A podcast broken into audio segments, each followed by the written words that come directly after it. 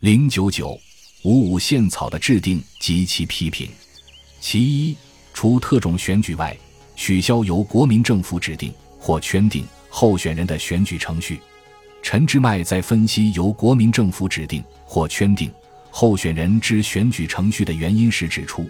这种圈定或指定的办法，在国民党内部组织中行之甚久，为一种有效的统治办法。立法院制定国民大会选举法时，采用这种办法，其渊源也是从党内的选举来的。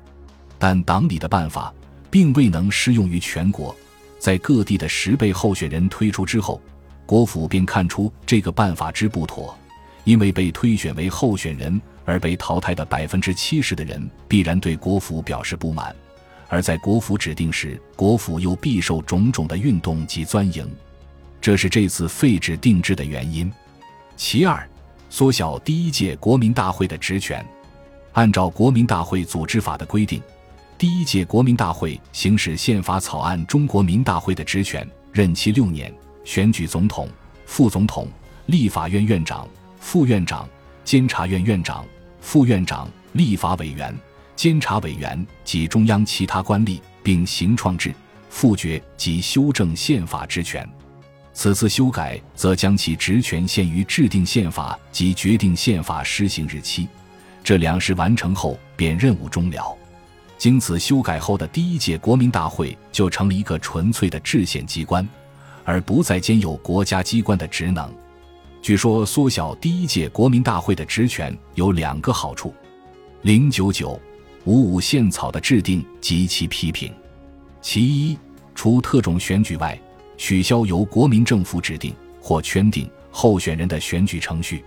陈之迈在分析由国民政府指定或圈定候选人之选举程序的原因时指出，这种圈定或指定的办法，在国民党内部组织中行之甚久，为一种有效的统治办法。立法院制定国民大会选举法时，采用这种办法，其渊源也是从党内的选举来的。但党里的办法。并未能适用于全国，在各地的十倍候选人推出之后，国府便看出这个办法之不妥，因为被推选为候选人而被淘汰的百分之七十的人必然对国府表示不满，而在国府指定时，国府又必受种种的运动及钻营，这是这次废止定制的原因。其二，缩小第一届国民大会的职权，按照国民大会组织法的规定。第一届国民大会行使宪法草案中国民大会的职权，任期六年，选举总统、副总统、立法院院长、副院长、监察院院长、副院长、立法委员、监察委员及中央其他官吏，并行创制、复决及修正宪法之权。此次修改则将其职权限于制定宪法及决定宪法施行日期，这两事完成后便任务终了。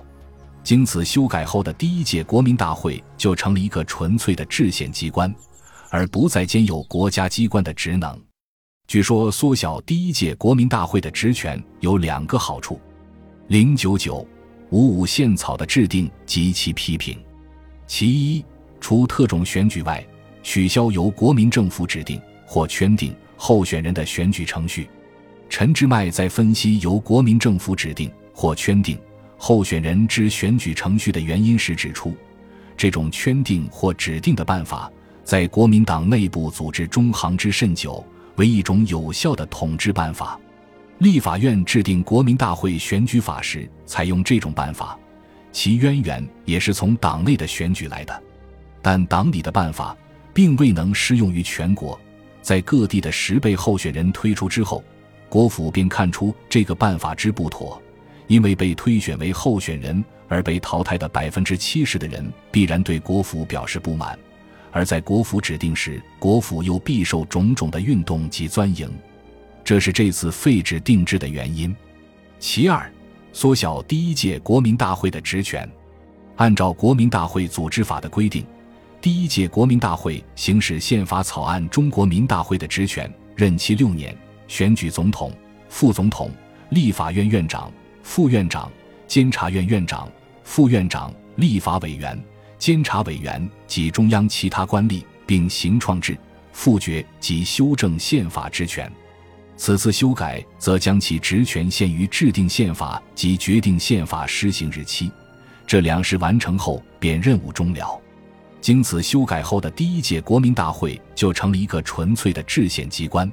而不再兼有国家机关的职能。据说缩小第一届国民大会的职权有两个好处：零九九五五宪草的制定及其批评。其一，除特种选举外。取消由国民政府指定或圈定候选人的选举程序。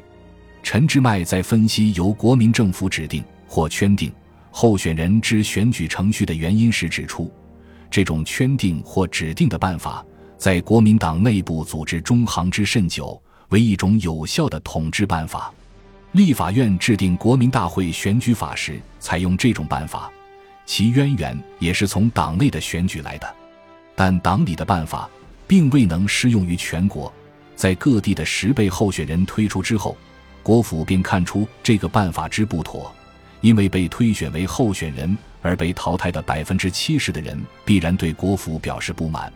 而在国府指定时，国府又必受种种的运动及钻营，这是这次废止定制的原因。其二，缩小第一届国民大会的职权，按照国民大会组织法的规定。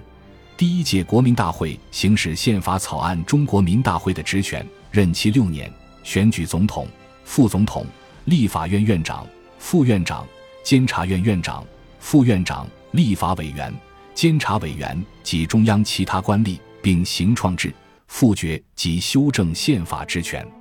此次修改则将其职权限于制定宪法及决定宪法施行日期，这两事完成后便任务终了。